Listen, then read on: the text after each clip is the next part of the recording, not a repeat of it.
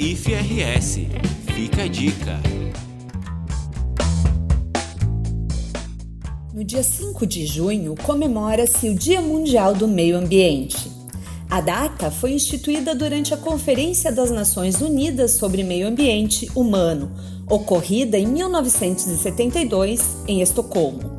O Dia Mundial do Meio Ambiente tem como objetivo principal chamar a atenção de toda a população para os problemas ambientais e para a importância da preservação dos recursos naturais.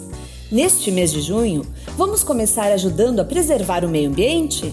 Descarte o lixo corretamente, desligue as luzes desnecessárias, não desperdice água, plante uma árvore, preserve a natureza, não use agrotóxicos.